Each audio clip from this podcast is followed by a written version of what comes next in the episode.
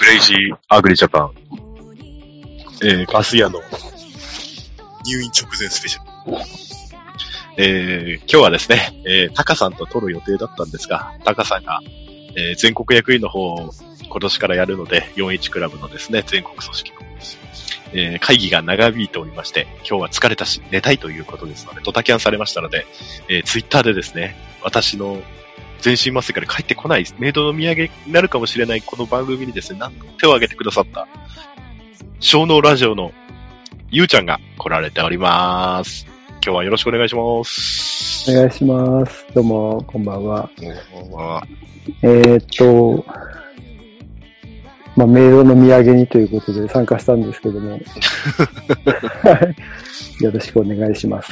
よろしくお願いします。あ、どうぞ自分のポッドキャストの こととか、から自己紹介していただいて。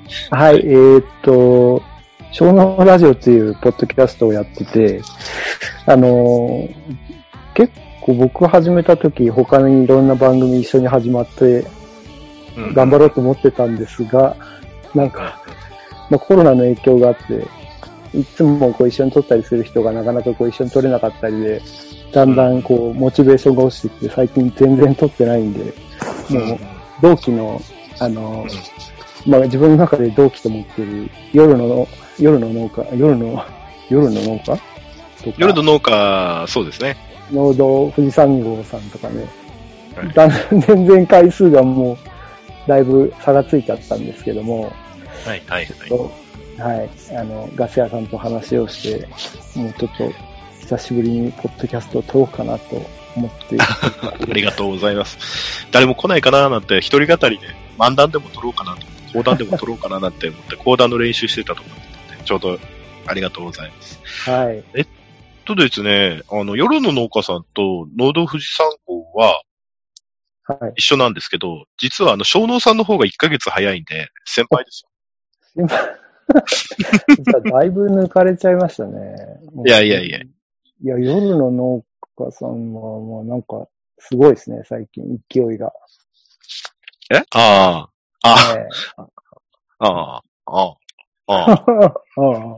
ああ。いや、まあ。まあ。僕、夜の農、夜の僕聞いてないですからね。ネタとか投稿してないですからね。そうですか。なんかこの間でも、いいで確か撮ってた気がしたけどな。イネ科雑草で確かに答えをいや、さすがだなと思って。いやいやいやあれしか答えなかったのがあれが正解になっちゃいました。僕も椅子って送ったんですけどね。全然さらっと流されちゃいます。そうですね。まあ、まあ夜の農家さんとかはね、やっぱりその、やっぱりね、メジャー番組になっていくんでしょうね。農家の種の強力なもう自分で弟子番組って言ってますからね。ねなかなか。なかなか。面白いですね。すごい。まあ、あれですよ、ちゃんとね、もう背景の音楽も毎回、なんかパターン化、番組としてね、ちゃんとパプロット作ってるんで、でね、かなり、うん、いいと思いますよね。ベテランの域のような感じがしてますよね。いやー、ダメですよ。まだ一人語りができるようになれれば一人前ですけどね。な俺そんな上から目線で言える人間じゃないんだけど、適当な番組ばっかり。音質悪いし。一人語り好きですよ。すげえ面白い。いや、ありがとう。音質悪いのがね、難点なんだけど。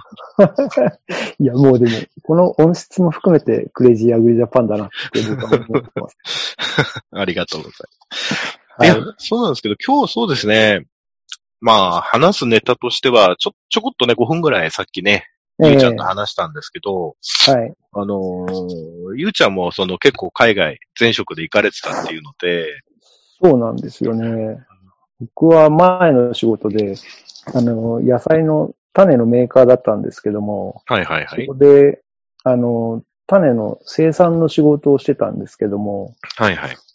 まあ今、日本の野菜の種って90%以上海外産なんですけども、その生産現場に行ったりするような仕事だったんで、うんうんうん、どうかな、年3分の1ぐらいは結構海外にいるような感じでした。ああ。いや、結構いい。じゃあもう、英語ペラペラじゃないですか。うん でもね、あのーまあ、アメリカとかオーストラリア、あアメリカとかがね、あんまりそんなになかったんで、まあ、ヨーロッパが一番多かったんですけども、まあみんな母国語が英語ではないところだったんで、お互いにこう、ちょっと微妙な英語で、なんかこう、ギリギリでコミュニケーション取ってるような感じだったんですけど。まあ、まあ、インドと、インドとパキスタンの英語はやばいですけどね。インドの英語は、すっげえわかんないですね。本当あの、あ、でも、小橋屋さん仕事であっちの人とよくやいややってるんでしょ？まあ、車のあれ関係で結構話したんですけど、うん。まあ結構あとね、農業始めてからも、まあ、いろんな外人と接してたし、ああ。でもやっぱり週、俺実は英語そんなもともと得意じゃなくて、ええ。もう中学校の時とか12点とか0点とか取ってて、いや、本当に、あれですよ、 October とか September とかもわからなくて、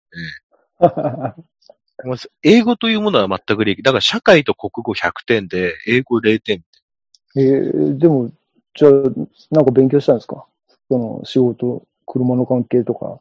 いや、あのー逆に、俺逆にですね、あうん。学校英語ができなかったから英語できるようになったのかな。それはあるかもしれない。だから、あのー俺映画とかをうん。字幕で見るの好きなんですよ。ああ、英語字幕？英語字幕じゃなくて、日本語字幕で、あ、英語を聞きながら、そう日そうそう。本語字幕を見ると。で、たまに間違ってるんですけど、字幕意訳とか入ってるんで、うーん。で、俺大学時ぐらいからかな、それやってて、ええすごい。じゃあ本当にそういう、なんていうのかな。会話英語で独学みたいな。そうですね。で、結構外人と接するようになったら、うんなんか大体なんか、うん、なんか俺単語だけはよく英語覚えてたんですけど、うーん。あの、中学の時の最初のつまずきが、あの、単数形と複数形って何なんだろうみたいなのを考え始めちゃって、あの、それでダメになっちゃったんです なんか、そこでつまずくんだ。よ。というか、かん考えちゃうんだ。考えちゃう。うーん。いや、でも、そうやって、英語、映画とかで勉強した方が、絶対こう、話したりするのが、滑らかに話せると思うな。で、そうなんですよ。高校受験の時に、うん。中、中の、中の上ぐらいの高校だったんですけど、うん。あの、5教科400、400、400いかないぐらい取ってればいけるって言われてて、英語だけがどうしても30点とか40点、もしでもね、だいぶ、英語だけ悪いね、本当に。英語だけがね。で、社会とかは、社会とかはもう90点とかあなんですけど、も得意そうう、なん、そうそう。だから、俺、高校受験の時自己採点した時がね、42点でした。でも、それも単語単語覚えてたから取れた点数で、ああ。B 同士とか何なのみたいな感じだったんで、ああ、なんか概念的にちょっと分かりづらいところはある。に日本語で、に置き換えられないからね。なんか分かりづらいよね。そうそうそう。で、農業始めてからまあ、方々で外国人と接する機会も増えたりとか、あと海外のオランダとかの中古農業機械とか設備とかの、あと論文とかこう、読むときに、うん。意外と単語でなんとなくああ。分かったんで、で、外国人と話してても意外と単語でなんとかなるんで、へえ。え、仕事で結構外国人に会うって、それは農業の仕事で？あ結構ほら、あの、農業魚地域行くと、うん。あの、結構あの、そういう外国人の方が、なるほど。ベトナムとかさ、ミャンマーああ、そうか、そうか、そうか。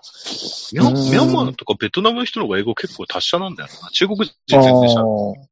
うんうんうん。僕も、この間フィリピン行ってたけど、フィリピンの人の英語がすごい綺麗だし、あ、だってフィリピンはもともとアメリカの植民地だったから、やっぱり。ね、みんなもう、なんかすっごいもう山奥に行って、なんかもうほんとジャングルみたいな場所で農農業やってる農家のおじさんがいきなりペラペラ英語で喋り出すから、お、マジかっつって。まあ、昔り、第二次大戦中、日本の占領下にあったとこに、に、の人、うんのおじいちゃんが日本語喋れるようなもんでしょうね。ああ、韓国もね、お年配の人は結構話せるもんね。うん。だから向こうもそんな感じなんでしょうね、きっねうん。と。あ、でもただ、その、語学圏っていうと、結構その、東南アジアとかは、うん。ずっと今でも英語使い続けてるっていうのは、やっぱり、その、最新のその、なんて言ったらいいんです西洋文明の言葉に対、あの単語とか、このものとか、理論に対する当てる言葉がなかっああ、なに、あのーた。現地の元々の言葉に。あ、ああ、なるほどね。だからもうそのまま英語で。そう、学校教育は英語みたいな。じゃないとうん、理科とか算数とか社会とかの制度を説明する、その母国語の、に、もともとない概念だから、うん。確かに、それはあるかもしれない。だ新しい、ね、日本は明治維新の後に、日本人作っちゃったんですよね。全部。英語に対応する言葉。あ、なるほど。あなんか結構漢字で置き換えるもんね、あれ。日本って。無理やり。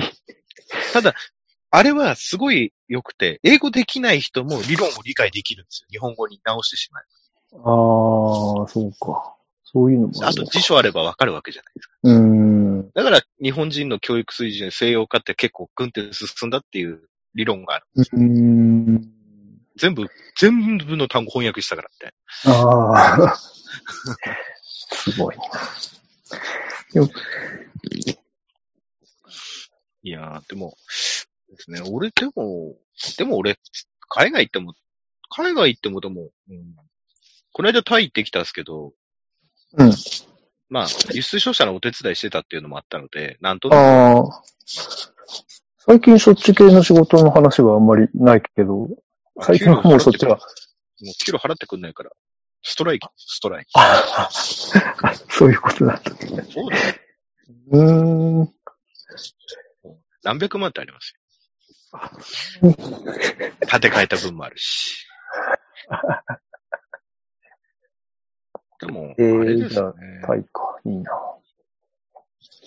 結構ビジネスでこう、物を扱ってるので使うのが、ウィズアウトです。ああ、使うかな、確かに。あの、ガス屋さん、これは、つウィズアウト。このパーツはとかなんか、そういう車の関係で。ああ、あと、リムーブでしょ？リムーブ？ああ、な、何をリムーブするの？だから、このパーツお客さん来てるから、ああ、なるほどね。そういうことか。ディスリムーブ。ああ、あと、だからち、中学英語で大体会話できるんですよ。take, give. ああ、そう中中学英語ぐらいまででもうほとんど通じると思うな。だから俺、その、始めた時、中学校の教科書読み直しまし ちょっとさ、専門用語が、あの、覚えちゃえば、ほほとんど話できるなって思って、なんかだからそっから先、あんまりだから、表現の、いい方、いい表現の言い回しとか、そういうの全然勉強せずに、すごくレベルの低い英語と専門用語だけで。なんとかなっちゃったから、結局、結局あんまりこう、レベルは上がんないまま終わっちゃったなっていう感じ。だから私の場合は、だから、あのー輸出と、その外国人従業員のビザのやつとかだったんで、まあ、そのビザ申請の時とかの、とか、そういうので、イミグレーションと、うん。うん。あもう単語ばっかりですよね。だから電話はできるんですけど、そうそうなんとなく相手と伝わるんですけど、単語ばっかりの会話になってて、あ I will try とか、うん。そう。僕でも、結構ね、なんか、細かい話までしだして、こう、すごい、なんていうの、事務、事務っていうか、契約的な話になったりしたときに、割とわかんないけど、なんか分かったようなふりで返事してたら、ちょっと変な契約になっちゃって、揉めたことがあって、あ、これは、これはやばいなって。あ、俺そういう時は、で、例えばドイツからこのパーツ、ホームページでパーツリスト見て、うんこっちの事務所に電話が来た時とか、やっぱすごい問い合わせ来るんですよ。夜中にヨルダンとか、あの、うんモザンビークだとか、結構、あの、iPhone だと出るじゃないですか、うんあの、ああ、出るね。どこの国からかかっってきてますみたいな。うん。向こう時差関係なくかけてくるんで、確かで、分かったふりして、に。うん。あの、メールで送ってくれっつって、ああ。あるある。だ契約の時は絶対文面残した方が。そうすればほら、後で裏でトラン翻訳、Google 翻訳使ってもいいし、そうそうそうそう。なんかね、その時は、ちょっと値段のことで、なんとなくこあう、かなり細かい話だったんだけども、途中で、んちょっとよくわかんなくなったんだけど、イエス、イエス、オッケー、オッケーとか言ってたら、最後に、あれっつって、なんかこれ、それ、それ舐められ、それあれですね、こいつ英語分かってねえなっていうので押し切られました、うん、多分、そんな感じだったの。もう、それイタリアだったんだけど、イタリア人怖いわ、と思って。で、まあ、ビジネスちょっとマンどこの国もそんなもんですけどね。いや、結構ね、イタリ、イタリアがそういう感じは強かったな、割と。ああ。うん。まあでも、こっちの英語にだいぶ問題があったな、と、その時は反省したけど。あそうなんですよ。だから皆さんも英語難しいと思ってても、あれですよ。話してみると、む、なんとなくできちゃうもんですから。うん。いや、本当ね、英語そんな難しくないし、英語話せると本当世界広がるから、そうですねう。ん、英語はやっぱ、わかっうん、話せた方がいいなと。この間フィリピンに行っても、はい。その時、なんか僕、有機農業の講師で行ったんだけど、はい。向こうの大学で、なんか、講座をやってくれって言われて、なんか安請け合いしてうん、あ、いいよって言って、通訳いるのかなと思ったら、通訳いないって言われて、あれ？で、なんか、何時間ですかって聞いたら、1日、1日5時間を4回って言われて、う んあれ？やべえな、それ。5時間を4回って、マジかと思って、もうなんか、向こう行ってからもう、休みっていうか、こう、時間に余裕のあるときは、もうずっとそのパワポンの資料を作り続け、原稿書きみたいな感じで。もう、しかも、教える相手が、その大学の先生で、ああ。大学の先生に教えるのか、つって。いやだ、すごいもうなんか、緊張しすぎて吐きそうになって。でも最後結構、まあなんか午前が座学で午後が実習だったんだけど、ま あ実習はね、結構楽しいんだよ、ね。まあ見せればね、そうそう。で、大一緒に。対比切り返したりとかさ、そういう感じなんでもう午前の座学の時はもうなんか、こうまず大学の先生にこの話をしていいのかみたいな。これ突っ込まれたら答えらんねえぞ。日本語でも答えらんないような問題だぞと思いながらやってる。辛いな、辛いな。うーん、ちょっとビビった。あれは、辛いないい経験ですよ。まさか、まさか、収納してからこういうことが、こういう日が来るとは思わなかったって。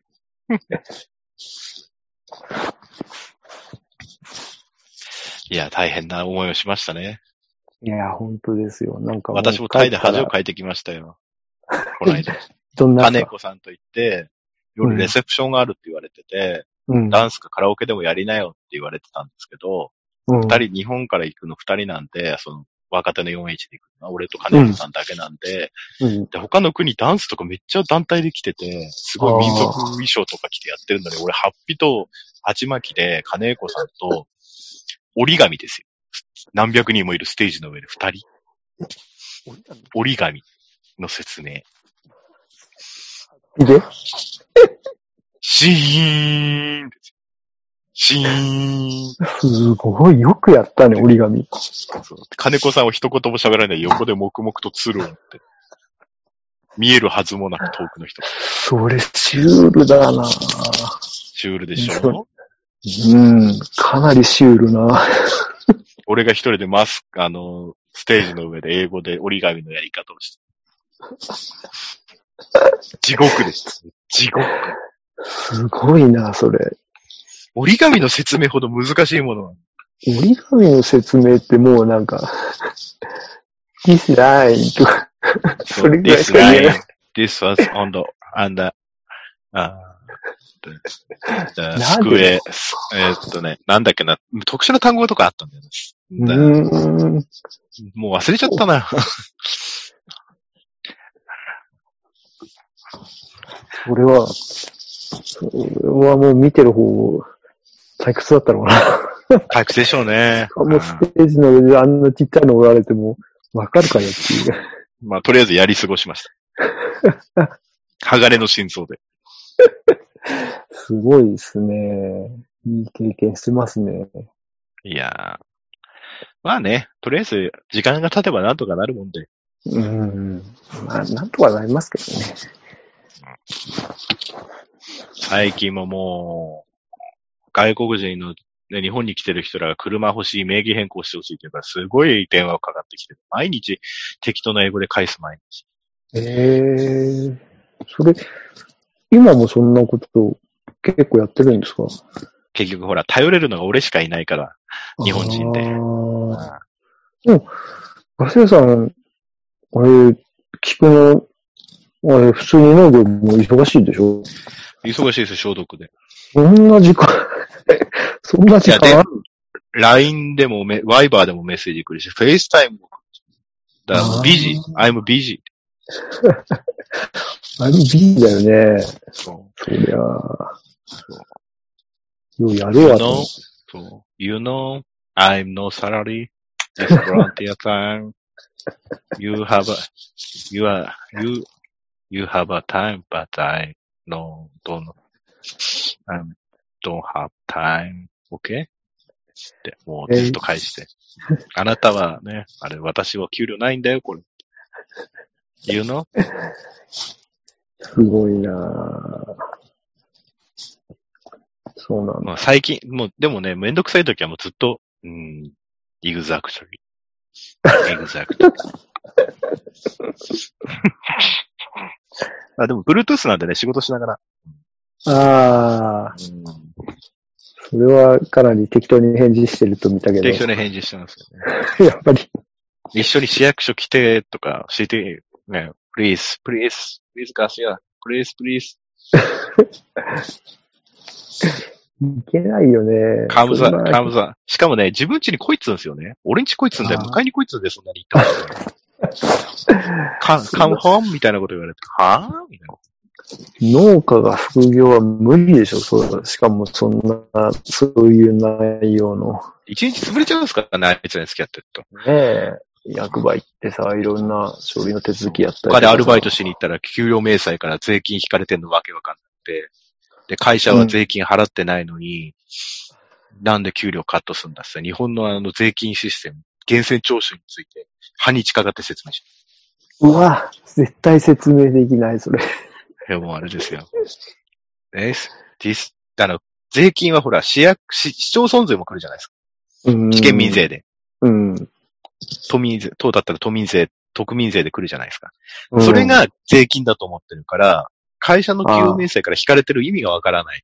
ああ。俺会社で搾取してんじゃねえかみたいなこと言うから、ああ、天引きみたいなのがわかんないのか。わかんない。だ月の給料がこれぐらいになったら、源泉徴収引かれんだよ。で、それはあなたのマイナンバー提出してるから、あなたのマイナンバーに紐付けされて、全部のデータが言ってんだよ。でコロナの時なんか、あの、特別貸付とかあった、うんあるんですよね。20万とか。うん。あれ申請してくれって言われて、お金少しあげるから手数料とか言われて、うん。いや、お前らコロナの影響で仕事を失ってねえし、みたいな。収入少なくなってねえし。いや、わからないよ、わからないよ、つって。お前ね、厳選徴収されてんだから、向こうはマイナーまで分かってんだから、後で転換になるからダメだっつ。そっか、すごいな。でもまあ本当よくいろいろやってますわ、ガス屋さん。いやいやいや最近は。なんか、ちょっと怪しい動きもいろいろやってるし。なんすか怪しい動きって。なんか最近、ちょっと競競争っぽさが、なんかマジで競争っぽい感じになってきてるなって思ってるんだけど。この人なんか、やばい力を、なんか入院してやばい力がついてきたんじゃない no, no, no, no, no, no, no, no, no, no, it's a joke. の It's a joke. It's a joke. リアリー Yes, yes, yes. Exactly. I, well, I, I don't say, uh, my, uh, I'm no god. どうかななんか、結構グッズ売れてるでしょ No, no, no, no, no. Little bit, little bit. めちゃめちゃ、 Just little bit. そっか。 Yeah, yeah, yeah. Very low. 俺もちょっとクリックしそうになってしまって、あやばい。 Oh, say, please, please, please, 押せ。プリーズ押せ。 please, my friend, please, my friend. If you have a, if you have a money, uh, sometimes, please, sometimes check and uh, buy, please. オッケー。Thank you. I, I, I'm too, uh, I'm glad to meet you. Congratulations. 最近なんかこう、なんか、テレトールじゃないけど、なんだっけ、雨水？雨水じゃなくてなんだっけ？あ、最強の雪日雨水ですか？あ、そうそうそう。薄いか。薄薄いだったかな。いや、あれ雨水、雨水、どっちでもいいですよ、読み方。よ読み方はどっちでも雨水って感じで書いてる。いや、なんか、おなんか最近、俺のちょっと有機農業ディスってんのかなとか思って。何言ってんすか？おちょっと面白いなと思って。これ、これ俺が来たらなんかどう、どういうことになるんだろうとか思いながら。あれ、いいんじゃないですか？無農薬フロアブルとか。テレトールとかも出しておいて。テデトールはあれね、誰かなんか販売してるから手出さなかったんですそうなんだ。まあまあ、鉄板だもんね、テレトールよ。は。そうそうそうそうそうん。もうなんか、今日、まさしく、俺のずっとテレトールやってたんだけど、もう ほんと、アブラムシ出まくっちゃって、もう大変。どうしう。ようみたいな。あねえ。まあほんと農薬使いたくなるよ。ー 私なんかもうね、イネ科雑草はもう、ね、洗濯性除草剤でイネ科だけ枯らすのあるんで、うん。ぶっちゃけ消毒に混ぜて除草剤混ぜてやったりしても、うんうん。菊が枯れないんで、うん。霧状にして巻いてますからね。あそうか。洗濯性だったら全部かけちゃって、そうそうそう。だしすごい省力化。うーん。うんそうだよでしかもね、霧の方がよく効くし。そうなの？霧以外はどういうやり方があるの？霧以外だとあのーボタボタ落ちるね、除草剤用のノズルっていうのあるんですよ。ああ、あの、なんかこう、粒状になって、噴光にこうカバーつけて、こう、あ、地面そうそうそう。まあ、うんカバーがなくても、カバーの元についてる噴光が、うんその霧にならないで、うん。なんてボタ、ボタボタ落ちるような感じ？そうそうそうそうそうそう。ああ、うん、あったな、そういえば。うん、前の会社行った時、たまに除草剤使ってたからな、俺も。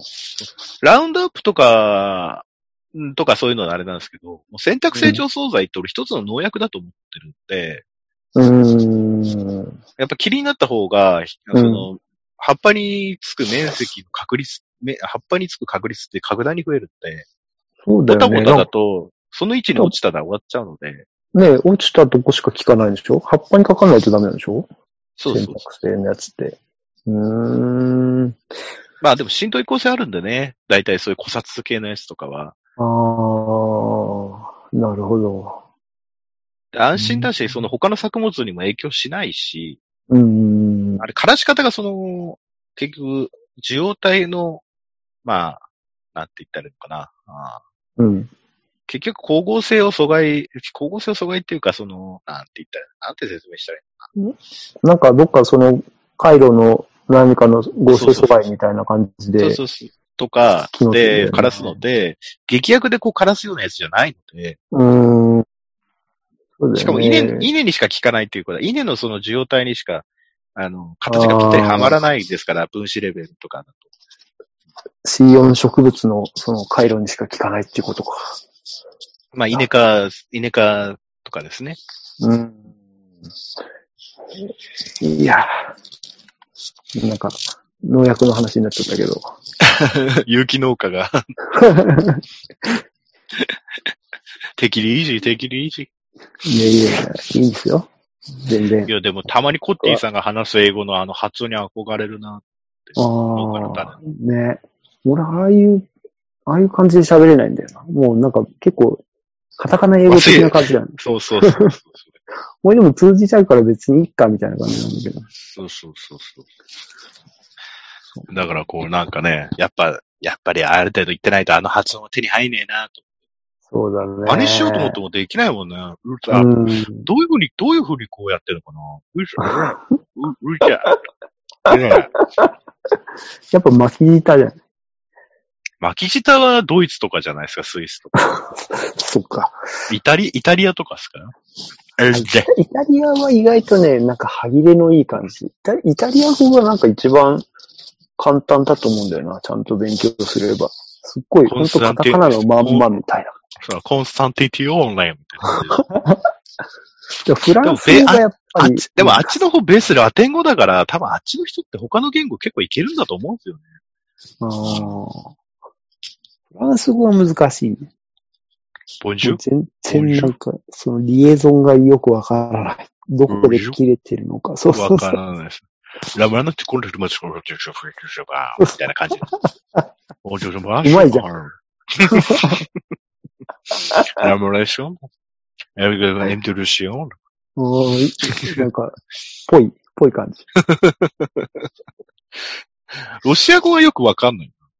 あ、ロシア、あ、ロシア行ったことないんだよロシア人も結構日本にバイヤー来てて、な。うん。何話してんだかわかんないです。モークション会場とかいろんな言語話されてて。うーん。ボスモルルブルルボスカー、ボスハルブリスク、みたいな感じで、何言ってるかわかんないし。どの言語類にも属さないような発音してる。ロドゥルスカーロシで、種苗会社とかもさ、り種苗会社の集まる会議が年に一回あるんだけど、うそこに、まあ世界各国から来るんだけど、ロシアの人は毎年一人か二人しか来てない。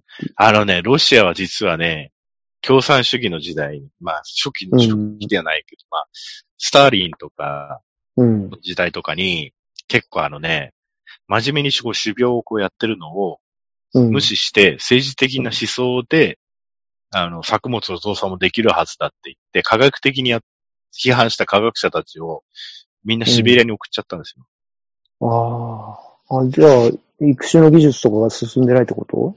多分、だって、今から5、60年前にそういうことやったんで、うん。今の日本の基礎だって5、60年前ちょうど普及制度がね、戦後始まって、うん、日本各地、まあそれから昔ながらね、育種してた方もいるでしょうし、うん、あれですけど、やっぱそういうふうに国で保護してたんですけど、やっぱ5、60年前に、それまでロシアで面々とこう取ってたやつとか技術とかも全部あったの。みんなシベリアに送っちゃったんですよね、技術者とか。うんだから、カタログ持ってきてたんだけどさ、全部固定種でさ、これマジかよと思って。そうそうそう。それし、だから、そ、そういうことなんですよ。だから中国も文化大革命で、結局農村にこう、結局、一回毛沢東がうん。降りた後に違う指導者たちになった後に毛沢東がやっぱりもう一回うん。権力を維持するために、そう公衛兵とかでこうやったので、例えば農う村にん。いて、農村でその、あの、結局、それを取りまとめてたようなグループの長とかっていうのは、ブルジョワ的だとか、うん。その、農民から搾取してるだとか、そういう理由で、あの、処刑されたりとか、公衛兵とかにね、うん、あるから、結構そういうのもある。うん、そう。だかあら、共産権っていうのはそういうのがあるので、だってあの、北朝鮮の地地思想に基づいた農業っていうのがあって、うん。密食、密密食すれば、密食すればそこで闘争が戦って強いやつが生きの、あの、お互いがお互い切磋琢磨して増産するみたいな感じで、土地はや、結果は土地は痩せ、うん重量は下がり、みたいな。で、食料危機に陥るみたいな感じ。ねえ、昔はなんか本当にそうやってさ、なんか、偉い人が見に来る前に、買った米をそそこに道々にこう並べて、こんなにたくさん取れましたとか、やってたんですよ。だってあのーソ連の、えっと、あの、ゴルバチョフがまず何やったかっていうと、ソ連末期に、うん。あの、地方の数字を全部足すと100%超えちゃうんですよね。ああ。おかしいと。でも食料が足りてない。うん。だからみんなその、自分が責任取らされるから嘘の数字を書くわけです。ああ自分で自分の首絞めてるだけだね。そうそうそう。で、農地増産だって言って国葬地帯に水水路を通したら湖の水なくなっちゃったみたいな。とか、ああと、すごい増産がうまくいった都市があるんですけど、うん。冷蔵技術が全くその頃なかったとか、整備されてなかったから、ほとんど腐らせてとか。流通する術もない、鉄道も揃ってない、で置いとく穀物も、あの、ない、穀物倉庫もないから、うん。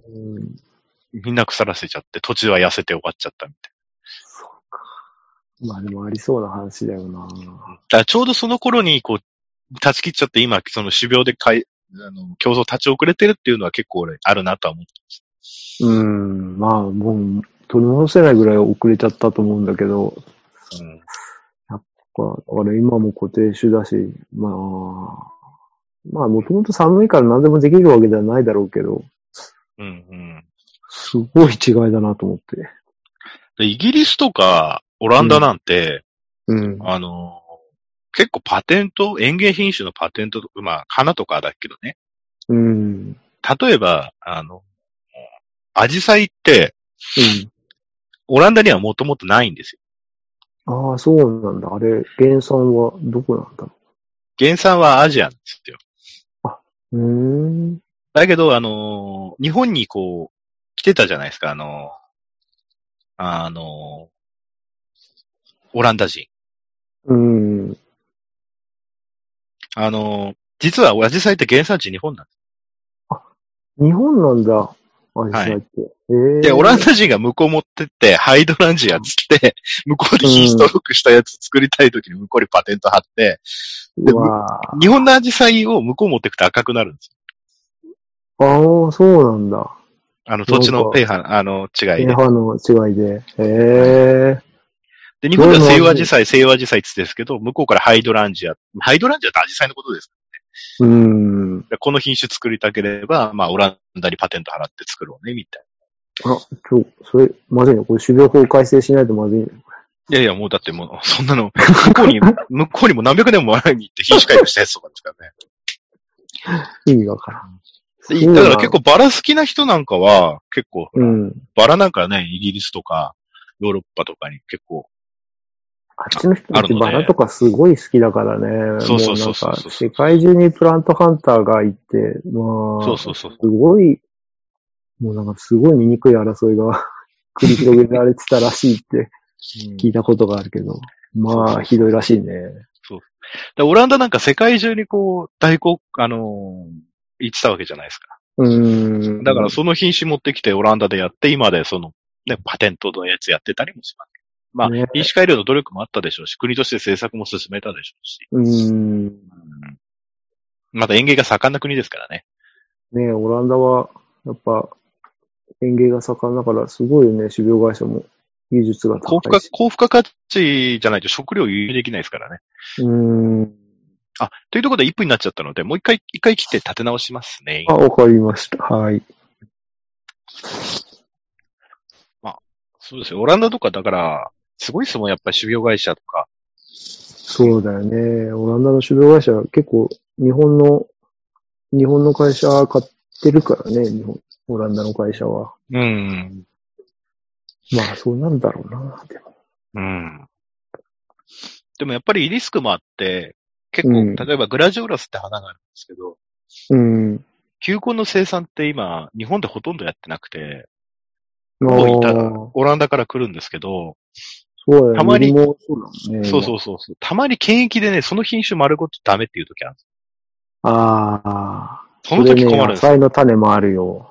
そうそうそうそう。だから注文してる側としては、野菜だったらまだ、その、まだ複数、あの、あるじゃないですか。ただ花の場合は、需要にマッチした、例えば花の形だとか、花数だとか、うん、その品種じゃないと、他の品種代用がないとか、うん。あるので、その品種全部ダメになったらもう、すごいことが起きちゃうんです。うわあ球球根の場合って、やっぱりリ,、リーファー、あの、なんつうの、冷蔵コンテナなの？運ぶときって。冷蔵コンテナですね。そうだよね。そっか。で、届いて病気が見つかったとかってなったあら、のね、あのね、あのね、植物コンテナはね、その調べる人のね、あの、たまに、たまに学者の人とかがいるとね、研究のためにとかっていうためだけになんか、やってるような人もいるらしい。うん。まさぐってさ、ね、うん、あるある。当たり外れがね、その検査。検疫官によってさ、俺ももう本当に、前さ、レタスの種を輸入したら、うん。泥が入ってるって言われて、あの、つ土が入ってるって言われて、もうどうしようと思って、でも、そんなに、まあ、すごい量じゃないから、会社のおばさん二人連れて成田まで行って、成田の。航空便で輸入したの？大勢地区で、こピンセットと、そう、航空航空便、うわ、金かかってんのにな。ピンセットでさ、えー。お盆の種広げて、サーミーの暖房も効かないところで、ロットは？そんな大した量じゃないよ。それでも、まあ、200キロとか、ぐらいのあだけ一本引っかかっちゃって、で、あ。そ20れをフィートコンテナとかじゃなくてよかっああ、まあ、ぜそんなにたくさんじゃないけど、まあ、それでも200キロあったらものすごい量ができるんだけど、た。それを、選別をさ、もう、手でやってたらもう3日目ぐらいかな。通いで行って、そしたら、まあ向こうが、うんほんと、あれ、どれぐらい？っていうの消しゴムの、うん。消しゴムのカスが、ちょっとこう、ちょっと手のひらの上にあるのが見えるぐらいの泥が取れた時点で、うん。いいだろもういいよみみたいな。オッケーみたいな感じで。なんだ、これ本当に 意味あんのかなとか思いながら。うんでもだ、って最近な、この間俺あの、手伝いであの、ウッドチップ下ろしたんですけど、コンテナから。うん。うん。あの、あれですからね、あの、もうコンテナ普通に通し、まあ、あの、40フィートコンテナとかって、うん。大体、ひ引っかかったやつでも大体そうだな。エクス線とか、うん。大型機械通せば大体終わっちゃうんですけど、うん。あの、ヒアリとかとこう問題になるじゃないですか。ああ。で、俺聞いたら、ヒアリとか見つけたらどうしたらいいんですか下ろしてる時にって。アリなんか見つけられないじゃないですか。うん。そしたら、あの、見たら潰してくださいみたいな指導されて、はぁ？みたいな感じ。お前ら何のためにいるんだみたいな感じ。見つけたら潰してください。どれがヒアリだかわかんねえし、みたいな。もうとにかくアリを見たら潰せと。潰せと。結構いますからね、愛しアリ。ねえ、いるよね。なんか。いる。大丈夫かなっていう。そうそうそうそう。あの、でもあの、前ね、あの、あったのが、あの、えーっと、あの、コンテナじゃなくてなんだっけな。あれ今、俺何の話しようとしたのかな起きちゃった。あれ、ど、あれ？今話そうとしたことがどっぱり抜けてしまった。え？今俺何の話しようとしたんだっけ？やばい。グラジオラスから、うんグラジオラス。ウッドチップで、あ、を再現してくれてんですね。そうそうそう。でも思い出あれ？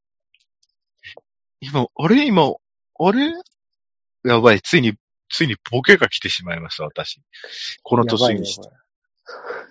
ね輸出入関係の面白い話が一個あったって話。あれ？俺面白い話忘れちゃった。え、今、あれ今すごい思い出したんだけどな、輸出入関係。あれ何の話しようとしたんだっけ？あれ？まあいいでしょ。思い出したら。思い出した。あれ何の話だっけ？えー、何の話だか分かんなくなっちゃった。あ、あ、思い出した思い出した。あの、何コメリで、うん。これで、なんか随分スケールが。うん。昔、オリエンタルポピーの種を販売して、オリエンタルポピー、うん。オリエンタルポピーの株、ん？ポットかな？うん。で、それ全部消しだったんですね。おー。コメリで緊急回収。それってオリエンタルポピーは、あの、要は、何、大麻樹脂っていうか、あれが取れないってこと？普通の、そのオリエンタルポピーだと。そう、取れないのに、なんか、あの、輸出、あ、輸入元でなんか取り違えたらしくて、マジか。それはすごい話だな。あのーあの、あれですよ。きあの、回収作業をしてたっていうニュースを昔見たことあります。ええっとね、震災のあった年だったかな？え大震災よよくそんなの取り違えたな。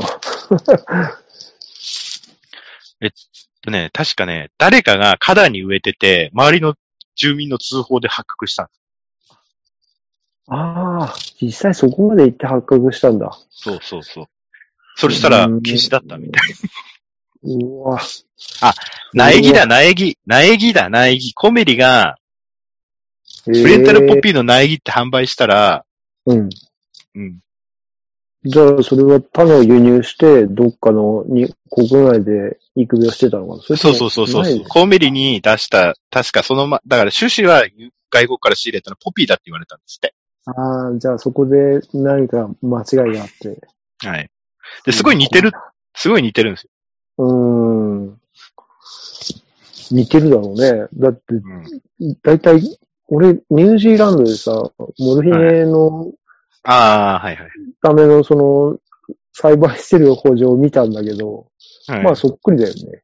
あの、やっぱし下の、な鼻の下のところのあの膨らみが大きいけど、うん。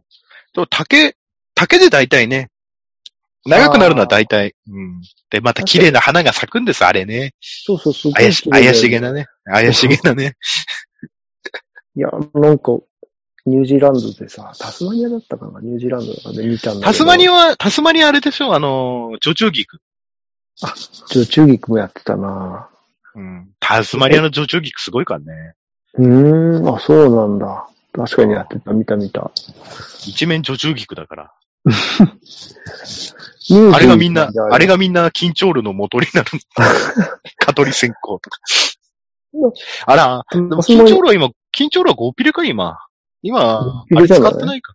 うん。あ、じゃああれみんなあれ、蚊取り線香に使ってんだな、きっとな。そうじゃない。うん。女中スプレー菊って、タイプは、カセさん作ったりできるの？日本でも作れるのあれ。日本でも作れますよ。あ、そうなんだ。うん。うーん。採算はない、採採算はないと思うけあ、そうか。僕の知り合いがなんか作ってるよ。その、女中菊。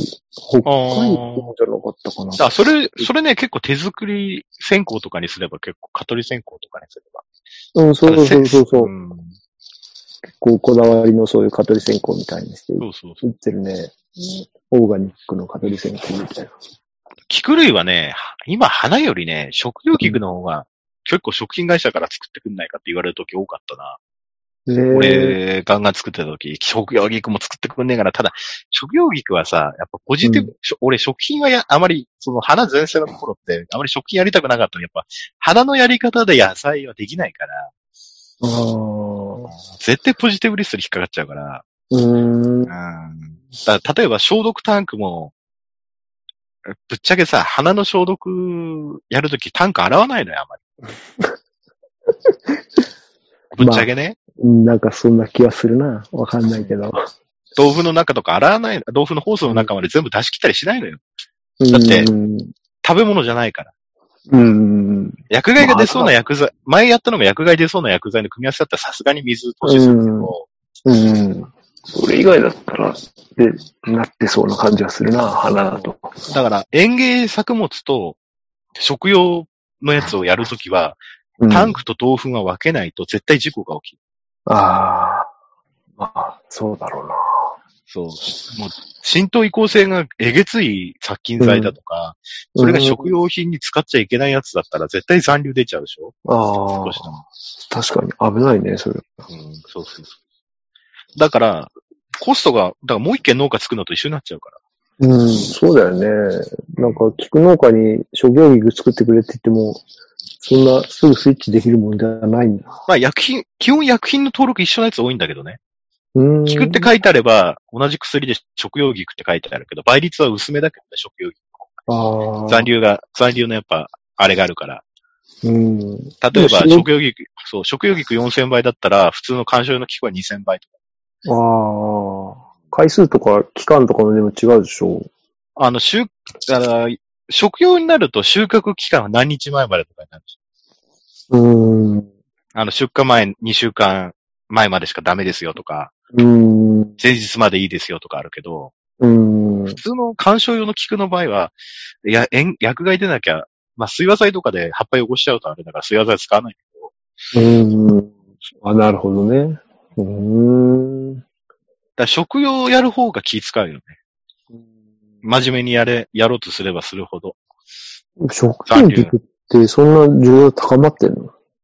なんか食品会社の人に、うん。あの、足んねえから作ってくんねえかなと。え買うーと、買うと結構すんだよとか言って、地元で作ってくんねえかな。そうか。なんかあんまりでも、ど外食かな外食だよねなんかのパックに入れるって言ってたかな。ああ、パックにちょっと、ちょこっと入ったりしてるそうそうそうそうそうそうう。ん。まあ、一つあるだけで彩りがいいから。そうそう。だ一枚出されてるのがこうちゃんとしてパッキングされてて、一個一個こう業務用とかになってるんだけど、うん。あの、ほら、地元で作ってくれればもうカゴにザンザン入れてくれたら工場持ってきてくれればいいからって。あ、なるほどね。うん確かに。ただし、食用菊ほど気使うものはない。うん。アザミウマ入れらんないでしょ？花色抜けちゃうし、花に、そうだよね。は黄色の花だったら白く色抜けちゃうし、白い花だったら、あの、うんしアザミウマのし、あれになっちゃうし、あとアザミウマ中に潜るしね。花の核とか。へえ、それで、油む、油虫も気使わなきゃなんないでしょ？中にいたらクレームだもん。うん、そう。いや、すごい問題だよね。うんまあ、洗浄はするだろうけどさ、食品会社とかでもさ。でうも、ん。でもアザミウマなんか洗ったぐらいで油虫なんか落ちないからね。落ちない落ちない。もう全然落ちない。今日は。だから、花より。も制限がかかる上に見た目重視でしょ、食用うん。そりゃ辛いわ。だから俺手出さない。うん。ただあの、難易度は安いんだよね。あの、良きゃね。支柱とかフラワーネットそんないんないし。茎とか曲がっちゃっても構わないわけじゃん。花取れれば。ああ、そっか、そういう意味ではね、逆に、そこら辺はいい加減なのか。花、花びらっていうか、その、花自花、体がしっかり花詰めればさ、ある程度うん株の形整えられれば。うん。ででも、観賞用の場合はまっすぐじゃないとダメだからね。うん。収穫期は1メートルぐらいで取るから、うん。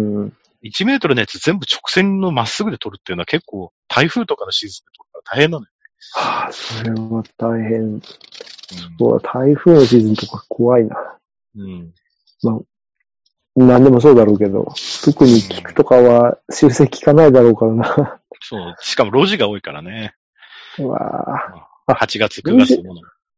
あ、そっか、その時期だともう、路地じゃなきゃできないか、暑すぎて。そうそうそうそうそう。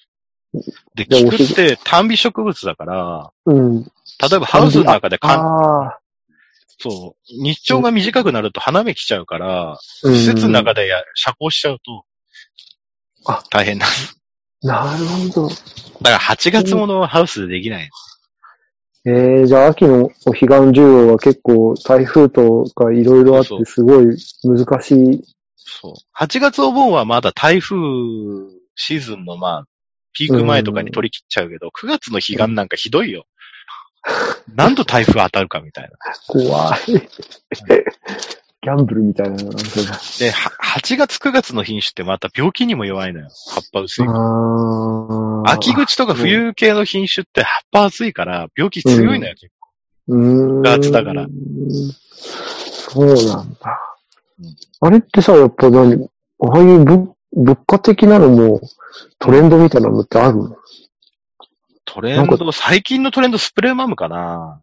スプレーマムって何？花のそういう咲き方？い小菊より花が大きくて、なんていうの？うん。あの、日本風の小菊の花じゃなくて、うん。まあ、ちょっと洋風な花の、あれなんだうけど。うーん。あで、花も大きくてボリュームあるように見えるのよ。同じ一本で、同じコストで育てたやつでも。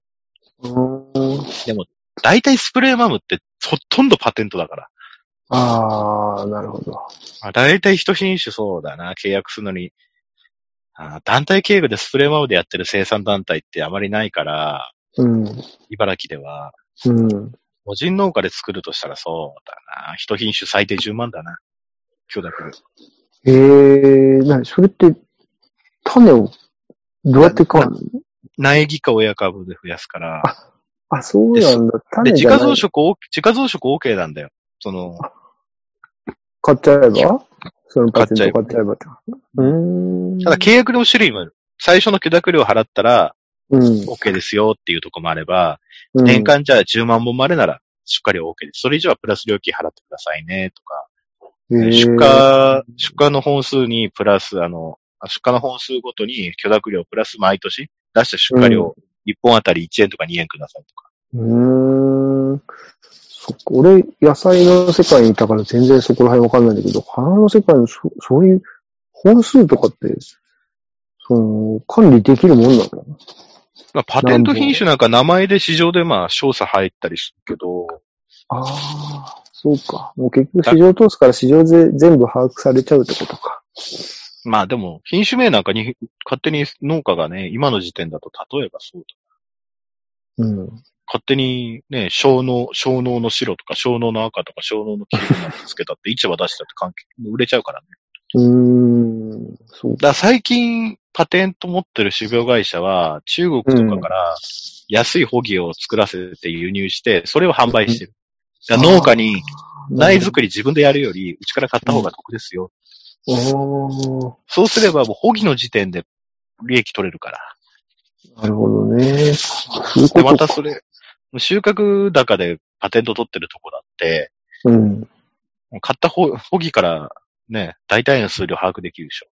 うーん、まあそうだよね。大体把握できるだろうな。だから最近最初の許諾料いらないから、うちから、あの、ホギを買ってください。ああ、そういうことね。途中でお金儲けるから。まあ、そっちの方がでも間違いないか結構省力化もあるし、病気入ってないし、ウイルスフリーになってるし、株。な。うーん。だから格段に連作障害だとか、ウイルスがもう蔓延するだとかっていうリスクが減ったよ。ええだけど、買ったホギーにたまにウイルス入ってるっていう時もあるらしいんだよ。そうなんだ。ウイルスフリーって、傾聴バイオ的な、そうそうそう。そういう、あ、やっぱそういうのやってんだね。うん。だから途し中、ないとバイ、もう途中、そう途中でもう、そう、途中でもう、たね、ウイルス、あえて、うんあえてね、やって、あの、なんていうのか、抵抗つけさせるみたいなとか、そうなんだそこから増殖したやつだから、増殖した元の親株がウイルスフリーになってれば、うん増殖したホギもウイルスフリーでしょ。うーん。うん。面白いな花は花で全然違うんだな。だから花で起きてることって10年後の次の農作物の世界だから、そうなのかな種子系とその増殖いやいや系だとまた全然。あの、花、花の、花の世界って、あの、まず、うん。食品とか食い物じゃないから、関税とかは全然もう、かかってないわけ。輸入ガンガンなわけ。うんうんうん。だから母の日なんか半分以上コロンビア産なわけ、カーネーシそうなんだ。ョン。で、しかも向こうの方が、向こうの方が気候が合ってるから、日本人が作るやつより物いいのよ、大量生産して。ああ。そんな日本み、たいに湿気とか梅雨があるともうダメだから、冬でしょ？空輸空輸。え？母の日空輸だよ。ね。うん、空輸。メリット出るぐらい採算あるもん。採算あるんだね。採算ある。こんな地球の裏側から持ってきて、採算ある、採算。すごいなうーん。母の日なんかすごいぜ、花市場行ったらみんな空輸だよ。ええ高いのにね、フレート。よくないな。あんな運賃払って持ってくるな沖縄だって物火航空便だよ。聞く。沖縄って一大菊の産地だから、冬場の。ああ、まあ、沖縄ぐらいだとなんか、わからなくもないけど。沖縄だって、あの、沖縄の運送会社持ってるもん、あの倉庫ちゃんと。う近いーん。そうなんだ。羽田の近くに。だから、うん。まあ沖縄ね、補助出てるっていうのもあるんだけどね。ああ。あそういうのもあるよね。うん。運送費補助出てるから。うーん。まあ、でも、日本の、まあ、やめた。これいいや。長くなりそうだか いや、全然いいですよ。お時間が許すよ。ら。また、また今度の機会にしてくれ。うんそうですね。そんなこともありますね。だから、今ね、何が起きてるかっていうと、8月とか、結構、うん。ギャン台風があるなしでギャンブル性があるんですけど、小菊なんか。うん。なければ高いし、あれば安いし。最近、その、スーパーとか量販店って、この日に注文した数量ないとペナルティ食らうわけですよ。ああ。花束にする工場があるんですよ。うーん。パック屋さんって言うんですけど。うーん。そういう人たちが組んで、もう、海外に作らせて、まとめて輸入しようみたいな、その8月分とか、そういう流れになってるので、安定した数量海外に頼んだから来るし、みたいなるほどね。な。しかも最近の若い人、うん小菊の花束じゃなくても、スプレーマム入ってればいいっていうから、ああ。豪華に見えるしね。綺麗に見えるし。で、海外だと小菊あまり作ってないんですけど、海外でスプ、海外だとかガンガンスプレーマム作ってるとこ多いんで、あまあ、あ。商社も結構行ってますけどね。うん。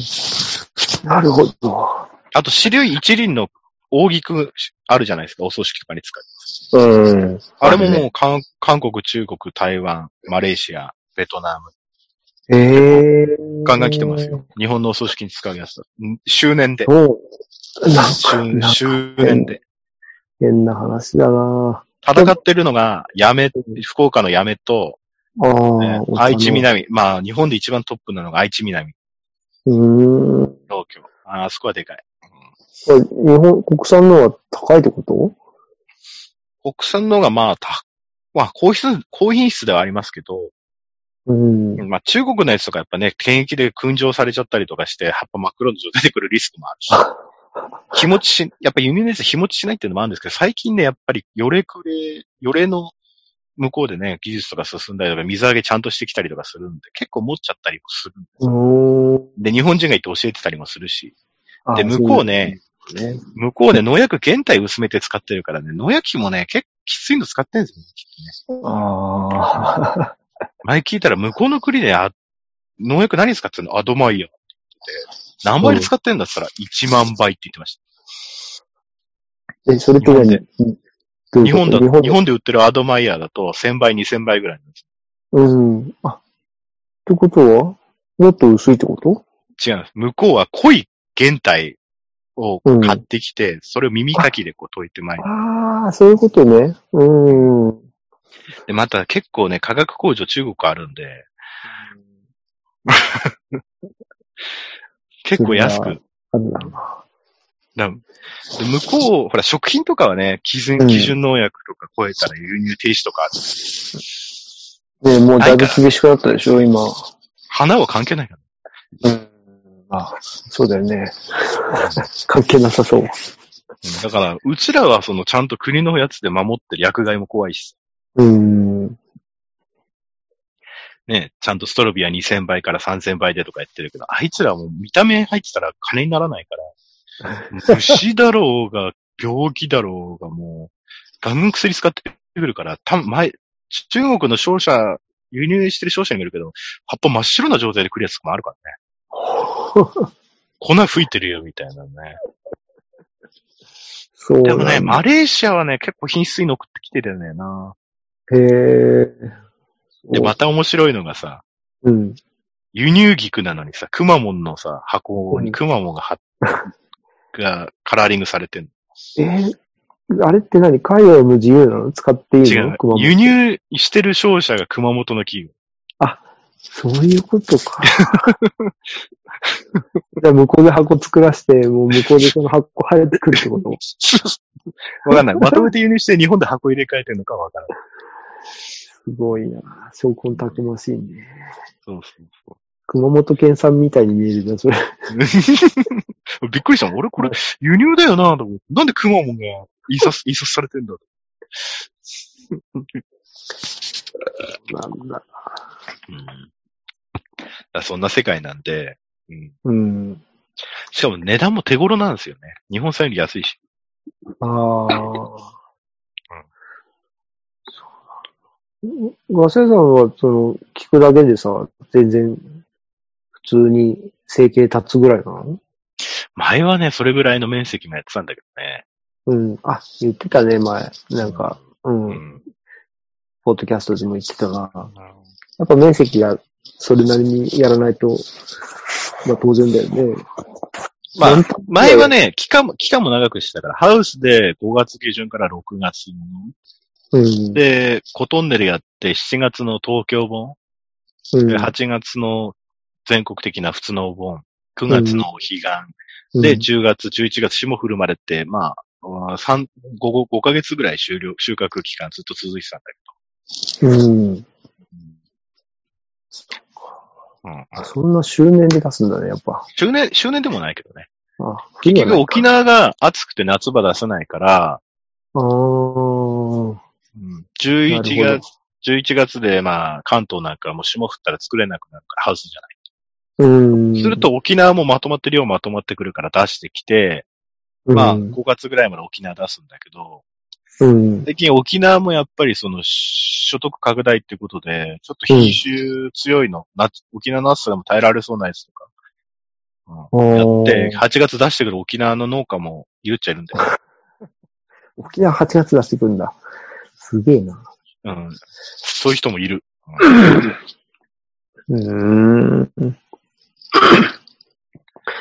今は、う明日からその入院なんでしょ？はいはい。何泊予定は？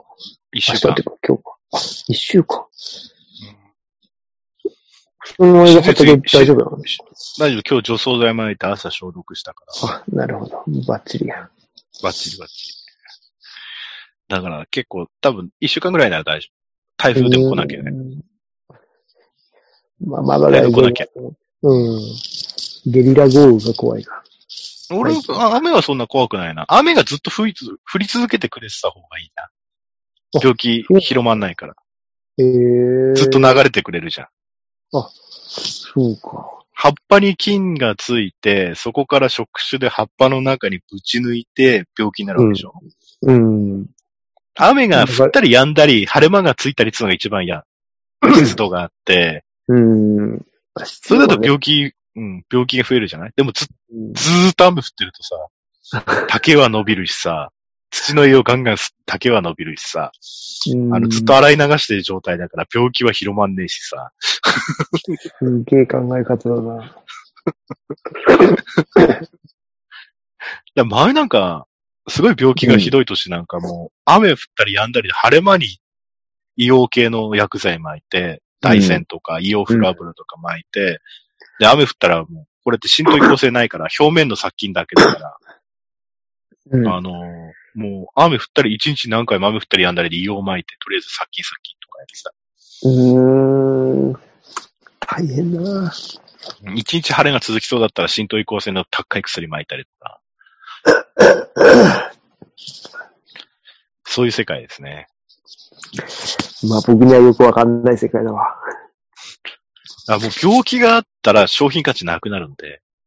で、今、僕の知り合いでは結構有機ワバナっていうのが、ちょっとブームになりつつあるんだけど、まあ、うん。花っつっても花木だけどね、どっちか言うと。うち実家も、だ親は花木だもん。ああ、そうなんだ。うん。花木、まあ花木でも消毒はするか。真空入るんだよ、夏にね。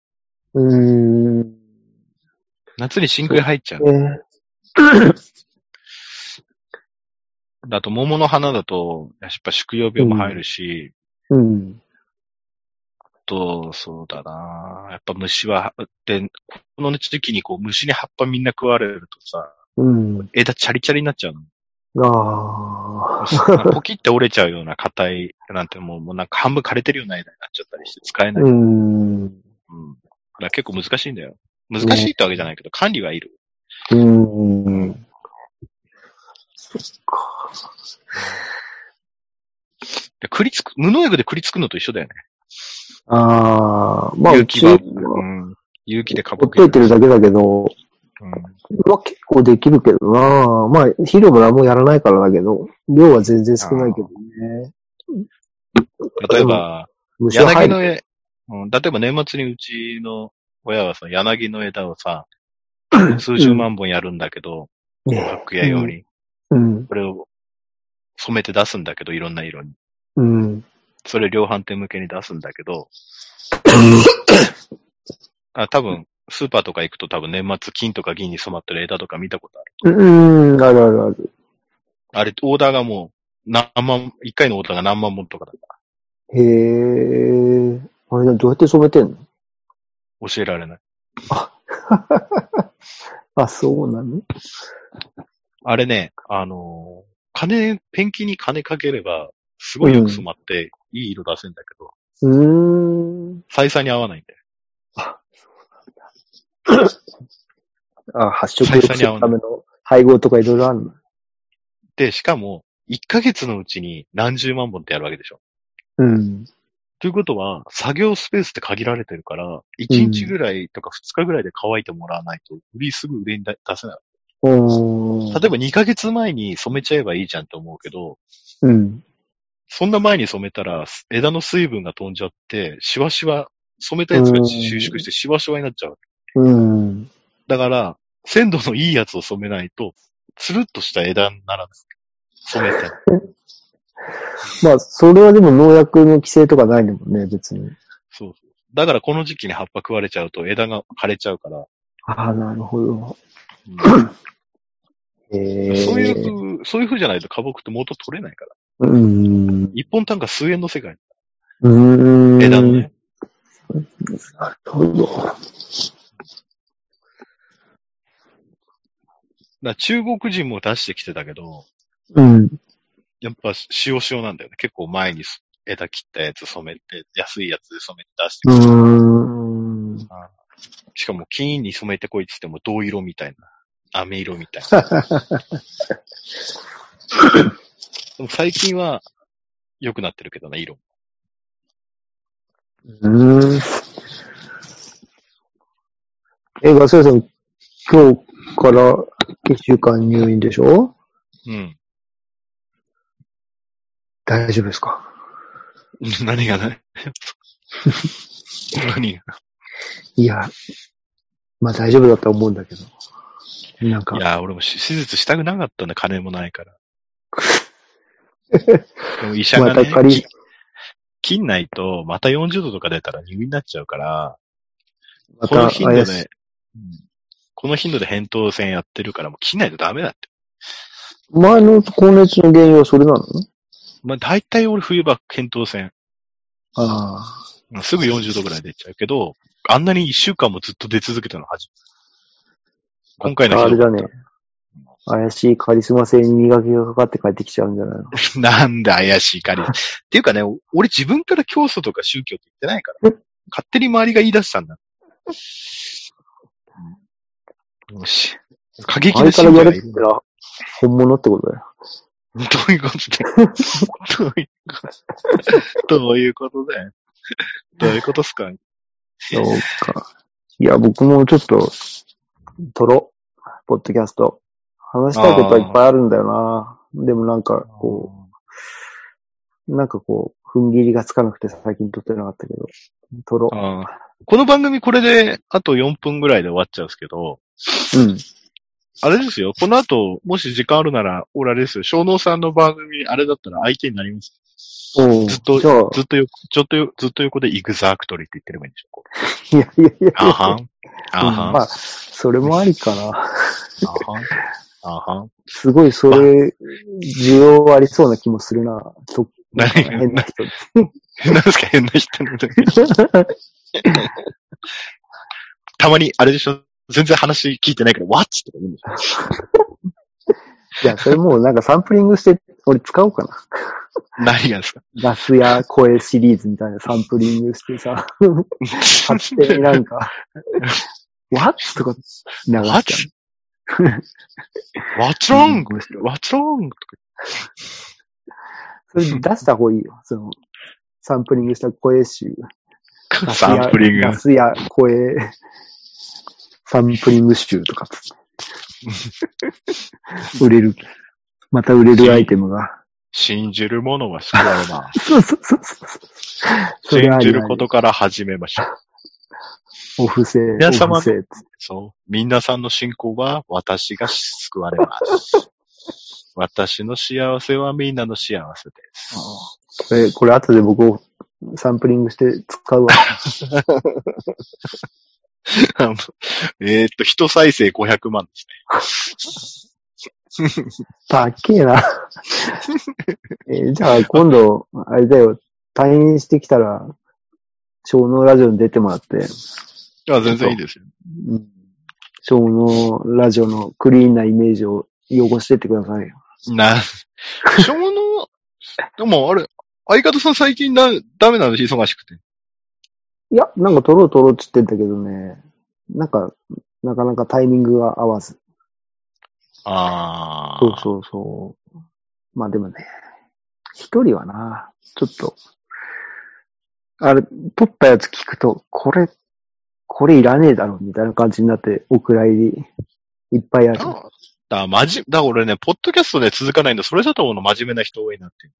ああ、そうなんだ、ね。多分。ね、みんなもっともっと本当はね、番組をね、上げようと思えばうんあるんだけど、うーん、あるある。うんそうなんだよね。それはあるね。面白い番組だってつまんない回と面白い回はあるんで、つまんない回が続くからこそ面白い回があった時に再生が伸びて、あ、これが面白い回なんだっていう反応も見れるし、そうか。そういうもんかな。じゃあ、ちょっと、面白くなくてもとりあえず撮ったらあげちゃうぐらいで、やった方がいいのかね。もう、もうあれですよ、卑猥な言葉言ってももう P とか入れなくて大丈夫です ポッドキャスト自由だからね。よ。自由です。俺も今回はちょっとね、P 入れようか悩みましたもん、ちょっえと。どこに86回は。ああ、あれか。そのうち刺されるかもしれないよ。いきなり。なんで、なんで、誰に、誰に刺される？わか、わからない。そんな YouTube もそんな再生されてないんだから。そう？いや、実は僕、ひっそり YouTube 始めてるんで、ああの、もしよかったら見てください。チャンネル小登録おちゃんと小脳で、小小脳で名前になってるんですか？小脳チャンネルになってます。あ、じゃあ、登録しておきます。お願いします。まだあんまりないですけど、あぼちぼちやっていくんで。わかりました。あ、あった、小脳チャンネル。削ったろうを使って。あ、それツイツイッターにも上げてましたね。あ、そうそう、あれ、あげたっけ？そうか、あげたかな。あそう。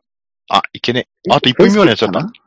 じゃあ、今日はですね、えーガス屋の入院前ということで、えーはい小脳ラジオの ゆうちゃんに来ていただきました。ありがとうございました。どうもありがとうございました。お大事に。あ、モノマネ間に合うかな？もう1分未満だよ。?1 分未満だ。モノマネ間に合わないかなモノマネモノマネなんてできないの？全然、そんないきなり振られても。そうか。じゃあ、ゲストでそういうのあったの忘れてた。いや、では今日はこんな感じで終わりにしたいと思います。では、皆さん、はい see you next time. もし私が生きてたら。Goodbye. next time. バイバイ。Bye bye. Goodbye. お、なかなか、なかなか、なかなか終わらないです。切れたか？まだ消えない。なんだなんだ1分未満が長い。